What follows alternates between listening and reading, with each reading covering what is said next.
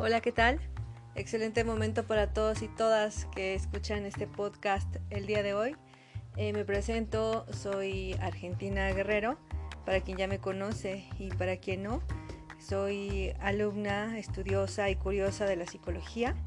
En sí, soy una curiosa de la conducta humana y bueno, te quiero dar la bienvenida a esta tu gustada sección de divulgación científica en la que, como ya es costumbre, abordamos eh, todos los temas relacionados a las ciencias, a las neurociencias, a la psicología y todo aquello que atañe a la conducta humana desde un punto de vista coloquial, pues para hacer que la gente se apropie de la ciencia. En esta ocasión vamos a abordar un tema que es de interés eh, para todos aquellos que están interesados en la psicología y bueno, pues en sí para todas las ciencias. Esta eh, entrega, el del día de hoy, trata sobre la estadística. Y pues bueno, vamos a recordar que la psicología es una ciencia que principalmente estudia y analiza la conducta humana. Como ya sabemos, ya sea de forma individual, eh, enfocándose en los procesos individuales o de grupos. Y es entonces que todas las conclusiones que nosotros podamos derivar de esta disciplina, eh, del análisis de las conductas, pues deben proceder, o cuando menos deberían proceder, eh, de la aplicación del método científico. Y bueno, pues ¿qué es el método científico? También tenemos que recordar que significa que debemos de apoyarnos en un exhaustivo sistema fiable. Y bueno, ¿cómo hacemos que sea fiable un eh, exhaustivo sistema. ¿De qué manera? Pues básicamente decimos que el método científico, como todos ya sabemos, se basa en acumular progresivamente evidencia utilizando diferentes recursos matemáticos. Y también para eh, empezar a entender de qué estamos hablando y cómo lo vamos a relacionar pues con nuestro podcast en nuestra gustada sección de divulgación científica eh, hablando de las conductas humanas pues vamos a decir que la estadística es una ciencia matemática bueno, colecta, estudia e interpreta eh, datos que obtenemos en un estudio. Eh, la probabilidad mide la frecuencia con la que ocurre un, un resultado en un experimento bajo condiciones suficientemente estables. Digamos que la teoría de la probabilidad se usa extensamente en áreas como la estadística, eh, la matemática, eh, la ciencia y esto incluye la psicología, porque la psicología es una ciencia, no lo olvidemos. Y también la filosofía para sacar conclusiones sobre la probabilidad de usos potenciales. Y también eso nos va a ayudar a determinar y establecer y adelantar algunos sucesos que, que podrían ocurrir en un futuro. Eh, bueno, lo que más nos interesa aquí es observar cómo eh, se utilizan y aplican estos términos de manera psicológica para explicar eh, o motivar o, predecir nuestro comportamiento y pues el de los demás, sobre todo para nosotros que estamos interesados en la psicología y en nuestra vida en general. Bueno, pues elaborar, interpretar y en el peor de los casos manipular la información sobre las probabilidades de que algo pueda o no pasar es la base del consejo y de la orientación sobre eh, los que la gente suele tomar decisiones o comportarse de una u otra forma. ¿Qué es lo que estamos queriendo decir? Estamos queriendo decir que nuestras vidas no son aleatorias, son en sí pura estadística. Pero más allá de decir que un estadístico podría meter su cabeza en un horno y sus pies en hielo para decir que en promedio se encuentra bien? Aclaremos que todos los hechos sociales o individuales que nosotros queremos explicar o que necesitan ser explicados por nosotros, trátese de cualquier evento de que se trate, están determinados por muchos conjuntos de factores muy amplios o multicausales. Es decir, un proceso individual está determinado por la sumatoria de diversos sucesos que son causas que determinaron una causa más grande. Es esto lo que se denomina multicausal y la psicología se enfoca básicamente en eso. Es una disciplina muy amplia y sus aplicaciones pueden ser diversos en diferentes campos, como por ejemplo la psicología clínica, la psicología educativa, la psicología deportiva, la psicología social o la empresarial, por mencionar solo algunas. Entonces es cuando recuerdo aquella situación en la que estuve yo en terapia y mi psicoanalista, mi psicoterapeuta, me dijo que la casualidad no existía, que existía la causalidad. Todo es eh, producto de una serie de causas. Y bueno, pues yo entendí que la casualidad es un evento muy poco probable, que bueno, es mágico para todos aquellos que no quisieron estudiar estadística. Porque sí, la estadística nos puede salvar digamos que, ¿cómo podría saber cuáles son los asientos más inseguros en un avión? Pues según las estadísticas, muestran que cuanto más atrás te sientes, más seguro estás, tal como se refleja en los gráficos de porcentajes de supervivencia, según algunos datos disponibles de los accidentes aéreos ocurridos en Estados Unidos desde 1971, por ejemplo. Pero también la estadística te puede matar. Bueno, más concretamente lo que te mataría sería la ignorancia sobre la estadística. Supongamos que formas parte de un jurado y tienes que juzgar un caso muy difícil. Se trata de una madre a la que se acusa de haber asesinado a sus dos hijos recién nacidos. La defensa argumenta que se trata de dos casos de muerte súbita del lactante eh, que es un fenómeno sin causa conocida que afecta a uno de cada 8.500 nacidos. Con estos datos, tú razonas que la probabilidad de que esto ocurra en dos ocasiones es de una entre 85.000 aproximadamente. Y por lo tanto, pues la probabilidad de que la acusada sea inocente es de una en 73 millones. O sea, esto es tan increíble que pues en conciencia tú tendrías que votar porque es culpable. Entonces si remontamos, decimos, ¿qué es la estadística?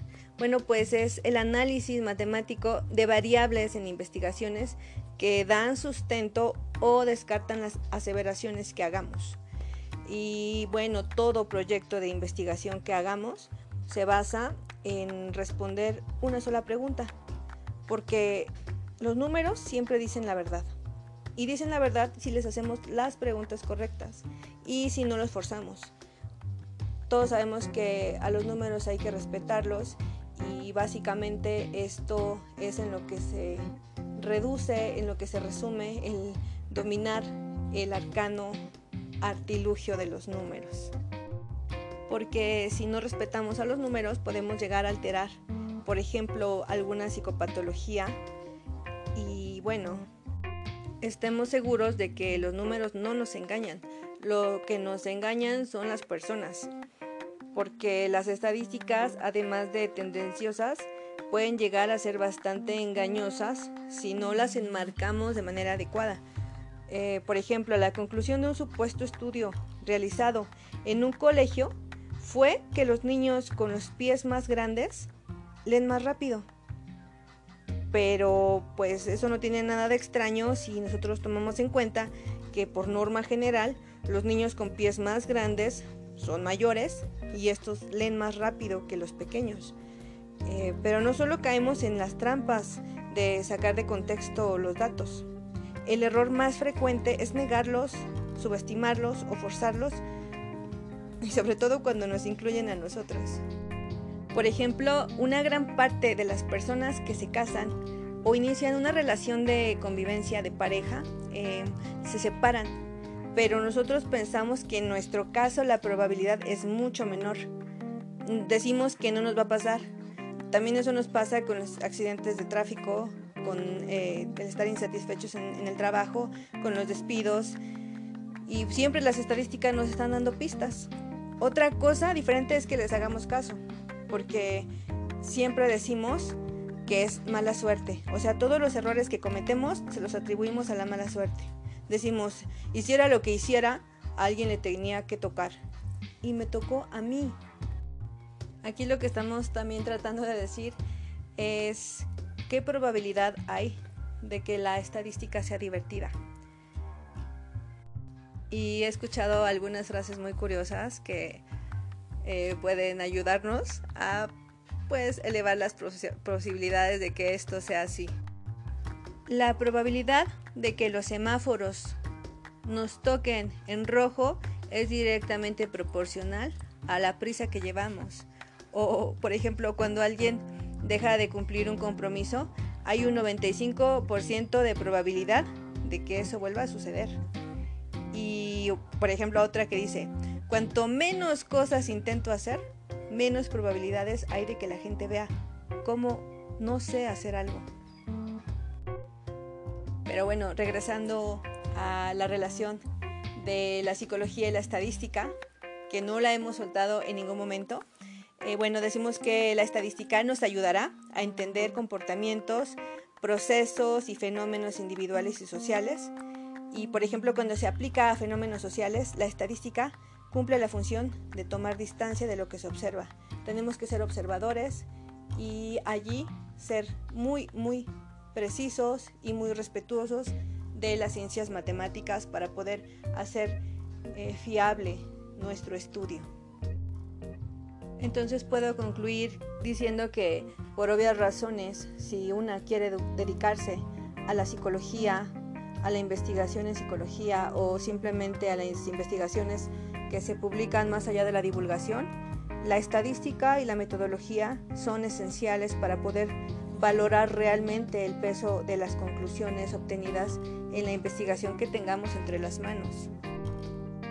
Ya sea que se trate de un caso individual, en una terapia, por ejemplo, o en un estudio ya de carácter social.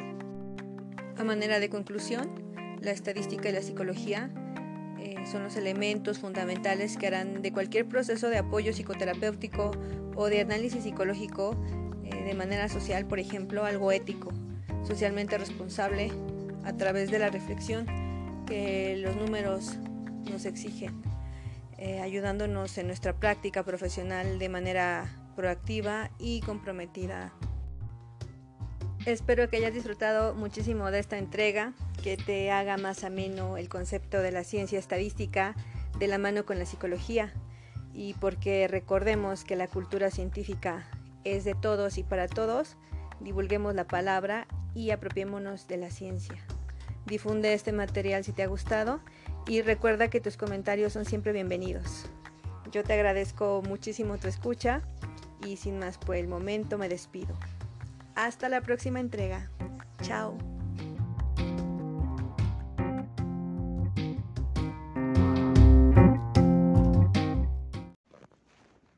Hola, ¿qué tal? Excelente momento para todos y todas que escuchan este podcast este día, esta mañana, tarde o noche, a la hora en la que estés sintonizándome.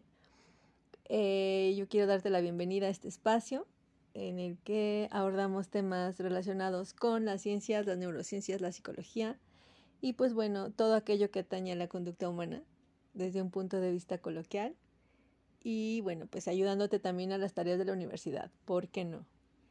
Eh, en esta ocasión vamos a abordar eh, un tema que me ha generado muchísima curiosidad y eh, bueno, quiero presentar en esta ocasión a una persona, a un amigo que trabaja, bueno, en una empresa realizando pues toda esta parte de eh, la imagen, del diseño, de la edición de, imagen y pues a mí me dio muchísima curiosidad hablar este tema porque, eh, bueno, es algo que pues nos puede interesar a todos y esto es el destino. No sé, eh, puedes mandarme tus preguntas, tus sugerencias a mis redes sociales para pues empezar, ¿no? Para ir entrando en el tema.